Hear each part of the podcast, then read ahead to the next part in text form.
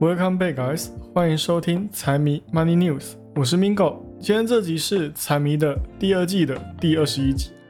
大家应该这几天都已经知道以巴又再一次发动战争了吧？今天这集的前半段，我们就来讲一下战争的细节还有影响，甚至是投资上面有哪些机会跟需要避开的，我都会一并告诉大家。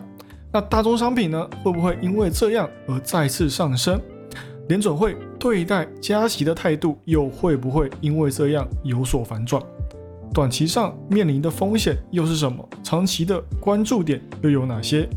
那我们就废话不多说，直接开始今天的节目。那今天一开始呢，我们还是要来关注一下哈马斯突袭以色列这件大事上。这个哈马斯是从哪里来的？又为什么要攻击以色列呢？我们来为大家捋一捋这之间的关系。一九八七年，哈马斯在巴勒斯坦创立了一个由伊斯兰教带领的组织，底下也有自己的武装兵力，叫做卡桑旅。这个组织主要都在以色列的西部活动。组织的主张是在巴勒斯坦建立所谓的伊斯兰国，但是这个组织呢，有着另类的色彩。它的另类的色彩呢，是主张反犹太，认为说以色列。有纳粹的影子，必须要解放巴勒斯坦，也就是现在以色列领土。那其实，在这次战争之前呢，双方就已经打过不下五次以上的战争了。这次更是在上周六天还蒙蒙亮的时候，就朝以色列射了几千发飞弹。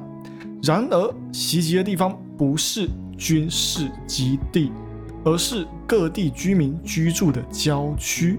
虽然说有好几发都被以色列的导弹给拦截下来，但还是有不少飞弹击中居住区，而且不止对空对地，他们也同样凶狠。战争已经是不可避免的了。重点是这一次哈马斯还事先把人分派到以色列的军事基地跟以色列的城镇来当卧底，这样子他们只要等到战争爆发的时候。就可以在第一时间绑架百姓跟士兵，以此来威胁以色列。那这一次冲突呢，也是数十年以来最夸张的一次，距离上一次也仅仅只有两年之久。这一次战争刚打响，就已经有将近八百名以色列人死亡，两千人受重伤，一百多人被绑架。那计算到现在呢，死亡人数更是已经超过了九百多名。而且还在持续增加。那为什么这一次哈马斯突袭之后，以色列才知道哈马斯已经打过来了呢？难道哈马斯动手之前都没有任何漏洞吗？当然不是。实际上，美国在背后的资助也是一点都不少。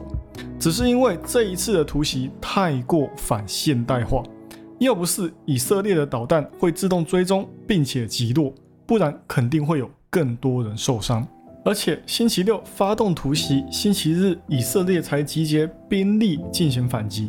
可能也会有人想说，彼此之间长达百年的战争，难道以色列军方都没有做任何准备吗？也不是哦，以色列在边境的部队也不是摆设用的。现在北部跟南部靠加沙地区都已经有坦克部队在那里驻扎。以色列在星期日也疯狂对哈马斯的几个据点狂轰滥炸，只是呢，炸的地方真的是有点太过残忍了。医院、一般住户的住宅区也给他无差别轰炸，就算知道里面有哈马斯的人在里面，也还是有点太过残忍了。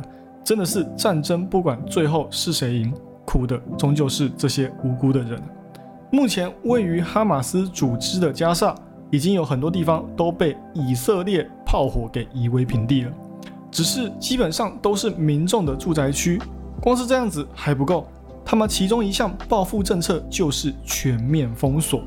所谓的全面封锁呢，就是施行三不政策：不给电、不给吃、不给油的政策。那现在看来，加沙地区的居民呢，是真的非常的可怜啊，人口两百多万人，却因为彼此处于敌对状态。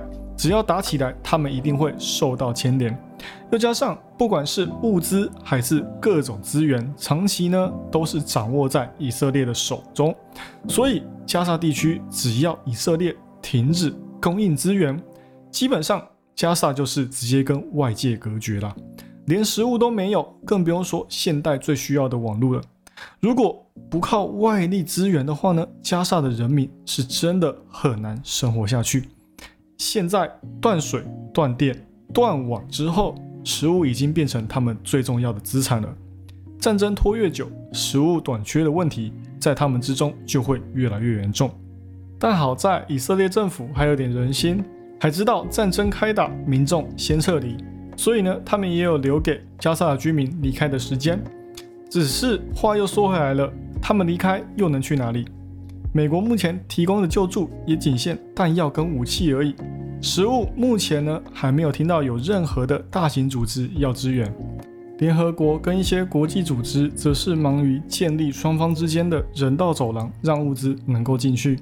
至于哈马斯，反而是在以色列轰炸反击加上封锁加沙之后，拿手上绑走的以色列士兵跟一般民众来当做谈判筹码，说他们只要再继续轰炸加沙地区，那他们就会直接开始杀害手上的人质，而且。他们做的非常的绝哦，说他们在战争结束之前，只要以色列能炸一次，他们就直接动手杀害一人，甚至连警告都不会有。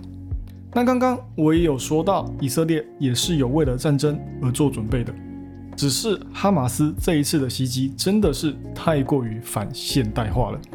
以色列做的准备一直都是朝现代化战争所进行的，像是网络攻击，防止。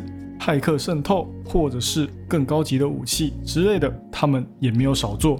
结果没有想到的是，哈马斯一边朝以色列射飞弹，一边用推土机来开路，一点科技战的影子都没有看到，就直接推翻以色列的边境，开着恐怖分子最爱的福特卡车冲进以色列。就当大家都以为现代战争要打也是什么无人机探查敌情的时候，哈马斯直接推土机送士兵进去，以色列的探查侦测呢，在开打之前能有反应才奇怪。那现在竟然战争已经避无可避，会不会对市场产生什么威胁？其实呢，威胁还真的算不太上。但不得不说，现在大家听到战争真的都有点太过于敏感了。战争其实也要分区域的，像是俄乌战争，两个都是食物跟能源的大国。打起来，大宗商品自然会受到一些影响。但我们就目前以色列的战争来看，开打之后股市一样大涨。虽然说现在看来战争对于股市的影响是有限，但是也不能完全说没有任何的影响。像是这一次，除了以色列以及哈马斯组织之外，伊朗其实也在背后蠢蠢欲动啊。星期日的时候，位在黎巴嫩的真主党也加入了这场战争。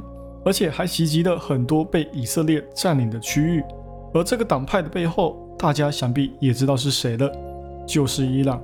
那这个真主党也是跟以色列作对的组织之一，组织里面的宗旨还是消灭以色列。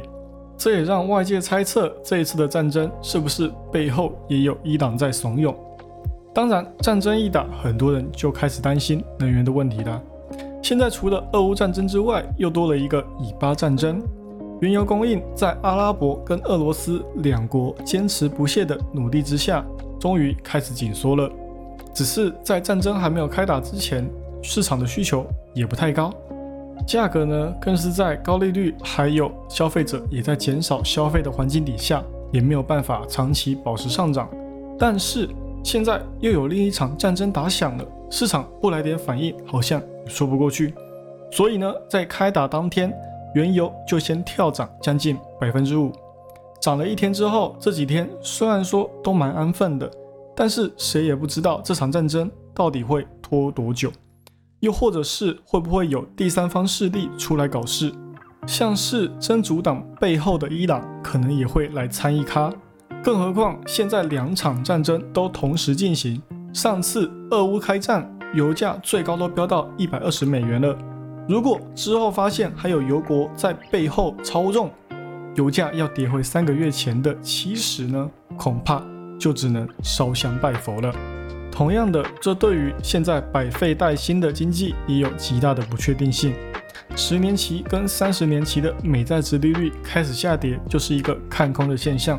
目前最坏的情况就是以色列跟伊朗开战，如果两国真的打起来了，那原油供应呢肯定会有更大的影响，油价的涨幅也一定不小。但是就现在来看，原油只要不破百，就不会对供应造成太大的威胁。唯一需要担心的就是联总会对于原油的态度。还有就是靠油来生活的货运航空业，也会有长期成本增加、公司盈利下降的风险。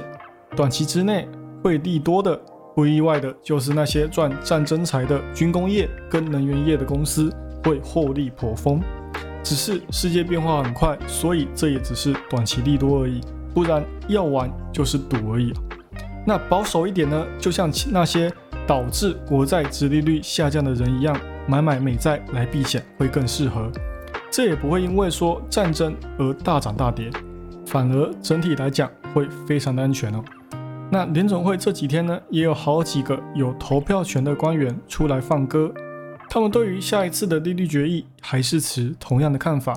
但是我还是那句话，时候未到，变数只多不少。上个礼拜罢免掉的众议院议长，昨天呢，两党也有举行一次。议长重选的论坛，只是论坛结束之后，还是没有选出到底谁会是下一个议长。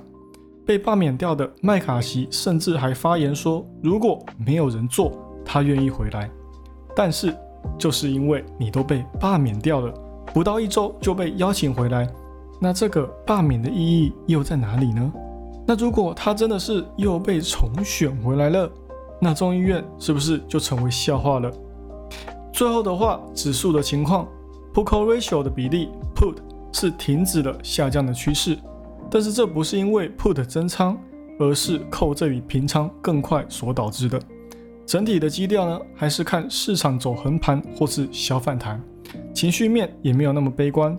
这方面看 VIX 就知道了，市场多半还是压住不会大涨，相反呢，则是看指数不会大跌，所以最近也没有什么太大的变化。只是横盘走势还是主流看法，多空双方都没有太激进的动作。